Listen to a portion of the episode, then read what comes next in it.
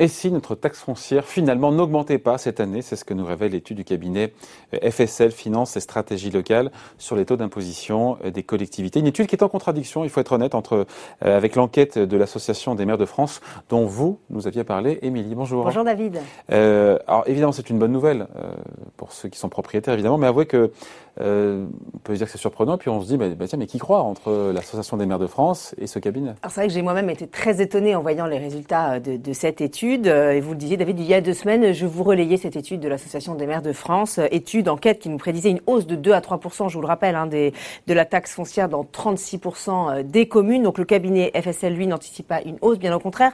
Euh, pour lui, on devrait rester grosso modo sur un statu quo dans la majorité des grandes villes.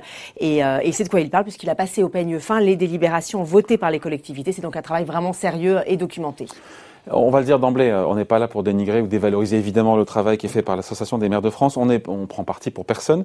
Euh, mais l'enquête, cette enquête de l'Association des maires de France, on l'a relayée. Là, on va donc se pencher sur cette étude de, de, ce cabinet de conseil. Oui, alors le cabinet a fait la distinction entre les villes de plus de 100 000 habitants et les villes de moins de 100 000 habitants. Alors pour les villes de plus de 100 000 habitants, les taux sont restés identiques à ceux de 2020 dans 90% des cas. Seules quatre villes euh, finalement ont décidé d'augmenter euh, leur taxe foncière. Du coup, au global, ça nous donne une moyenne à plus 0,3% contre 0, moins 0,4% l'an dernier. Donc vous voyez, c'est l'épaisseur du trait, du trait. On est vraiment dans un, dans un statu quo.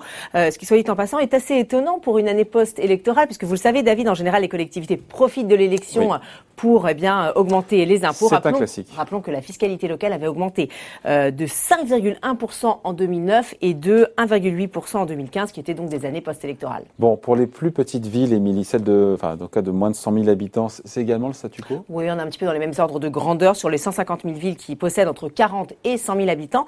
L'évolution moyenne de la taxe foncière est de 8%. 19 000 ont quand même, euh, pardon, 19 villes ont quand même décidé d'augmenter leur taxe foncière et puis trois villes ont décidé de la baisser. Bon, c'est quand même étonnant qu'on se dise voilà, que la crise n'a pas eu d'effet sur, euh, euh, sur les finances locales. Les collectivités, elles auraient pu être tentées, évidemment, de voilà, d'actionner ce qu'on appelle le levier fiscal, d'augmenter les impôts.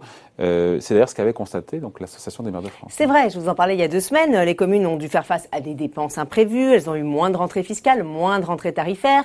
Il y a eu également le, manque à gagner de la suppression de la taxe d'habitation pour les 20% des ménages les plus aisés. Et pourtant, on a, les communes ont quand même opté dans leur grande majorité pour une stabilité fiscale en 2020. Et selon le directeur des études du cabinet FSL, eh bien, elles pouvaient se le permettre, en fait, ces communes, euh, car la situation n'est pas catastrophique. Les collectivités auraient, en fait, dégagé des bons résultats les années précédentes. Donc, c'est pour ça qu'elles ont opté pour cette euh, stabilité fiscale. Bon, tout ça, c'est très bien, Émilie, mais ne me dites pas que, voilà, certaines communes n'ont pas profité quand même euh, de cette crise pour, bah, augmenter les impôts. je vous croirais pas. Hein. Je vous ai donné une tendance, David, d'une moyenne.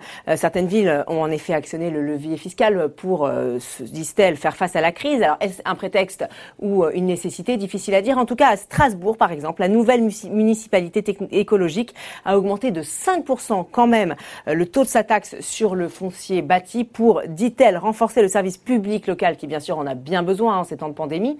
Euh, c'est à peu près la même philosophie euh, au Mans, ville de notre ancien ministre de l'Agriculture, Stéphane Le Foll, Stéphane Le Foll, pardon, qui invoque dans la presse locale un souci de prévoyance pour relever de 1% les taux du foncier, taux qui n'avait quand même pas bougé depuis 2017, euh, donc c'est peut-être juste un rééquilibrage. En tout cas, toutes ces municipalités font figure d'exception hein, dans un paysage où la, stabilité euh, fiscale domine. Et on peut dire, David, qu'on en a bien besoin, car figurez-vous que dans le même temps, on nous annonce une hausse de la taxe sur les ordures ménagères en 2021. Alors une, hausse de plus 2,4% pour les villes de plus de 100 000 habitants et de plus 0,3% pour les villes de moins de 100 000 habitants. Selon les échos, ça concerne quand même trois quarts des collectivités. La taxe des ordures ménagères. Exactement. Voilà. Bon, ben voilà, en tout cas, on voulait relayer cette euh, deuxième étude. Et on attend peut-être une réponse de l'Association des maires suite à cette étude. On sera là pour chroniquer et raconter ce feuilleton. Merci, Émilie. Merci, David.